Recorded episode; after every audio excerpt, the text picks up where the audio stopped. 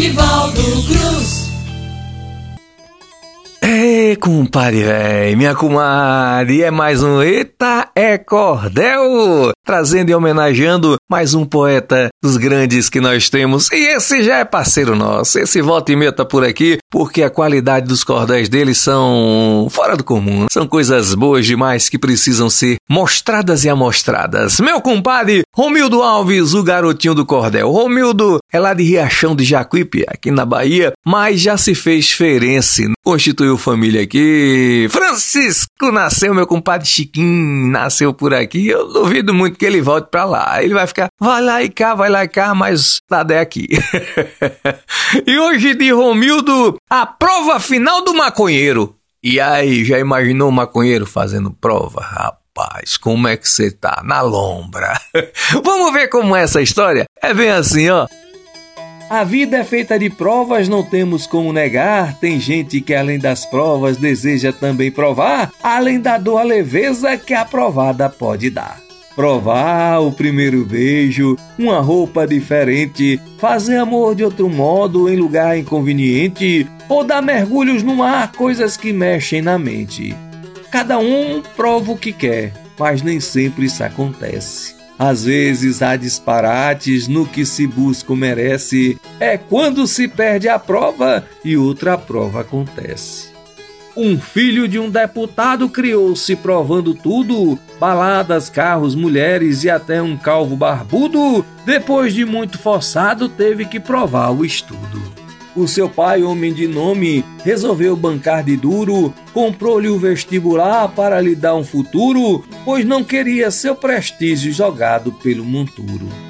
Lá se foi à faculdade o filho do deputado, acostumado a passar a noite toda acordado, agora acordando cedo para ser advogado. Logo quando entrou na sala já fez o pé para sair mas avistou lá no fundo uma colega sorrir que, sabendo a sua origem, tentava lhe seduzir. Acontece que a garota já era cobra criada, passava de curso em curso extorquindo a macharada, fazendo vida vivia sem querer da vida nada. Ela apontou a cadeira que se encontrava vazia, foi logo se apresentando e naquele mesmo dia saíram para debater sobre as leis da boemia. A conversa no boteco foi ficando enfadonha, então a garota disse: Vou te apresentar a Tonha. Chamou-lhe para o jardim e lhe ofereceu maconha. Ele provou novamente, pois fumar era rotina, e ainda tirou um sarro com a cara da menina, dizendo: Eu já conheço, mas curta é farinha fina. Sou filho de deputado, posso usar sem restrição. Tem até fornecedor, meu parceiro cabeção. Empregado do meu pai, ele traz é de avião. Hoje, como estou à toa, vou curtir teu baseado. E se ele não for ruim, eu vou fumar um bocado, porque ouvi tanta aula, deixou-me muito estressado.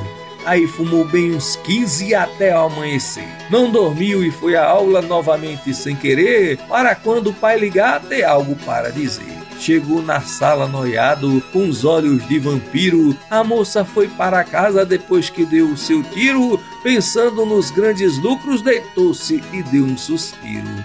O deputado ligava e o filho prontamente dizia: Papai, sossegue que eu estou muito contente. O pai ficava orgulhoso e prometia um presente.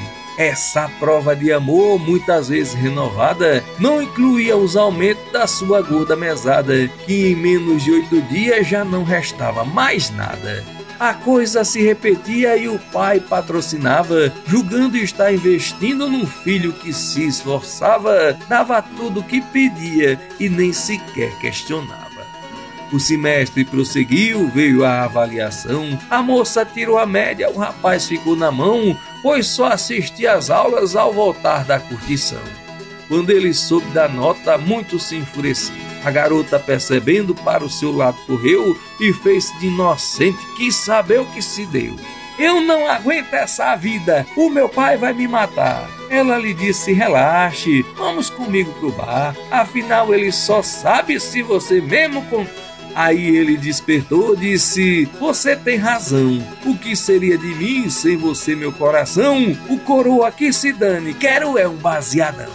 Desde que te conheci, o bagulho é diferente. Esqueço qualquer problema, não tenho aperto na mente, nem lombra de professora vai me deixar deprimente. Um pouco chegou o dia da sua prova final, de demonstrar seu saber sobre o Código Penal, porém ele entrou na sala como num dia normal.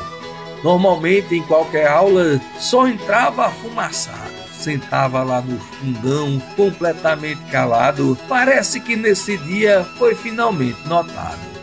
Visivelmente perdido, sem saber o que ocorria, o rapaz olhava a prova, tentava ler e sorria, procurava a namorada, mas só três colegas via. A professora ao vê-lo naquela inquietação, levantando da carteira, jogando a prova no chão, interveio e quadrou. Tenha consideração, você não está sozinho, pare de atrapalhar. Se não quer fazer a prova, eu não vou lhe obrigar. Daí fazer o que quer, isso não vou aceitar. Mal ouviu as instruções, já havia esquecido o futuro advogado nesse estado indefinido, assinou o nome na cova bem antes de ter morrido.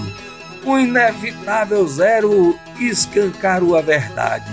O filho do deputado quis, num golpe de maldade, processar a professora maculando a faculdade mas sem prova a seu favor, deixou de fazer chantagem. Reprovada a solução, foi inventar uma viagem. Só a garota sabia que era tudo maquiagem. Ninguém sabe onde ele anda, a gata fuma sozinha, pensando em trocar de curso, cansada da piadinha dos colegas perguntando pelo doutor Fumacinha.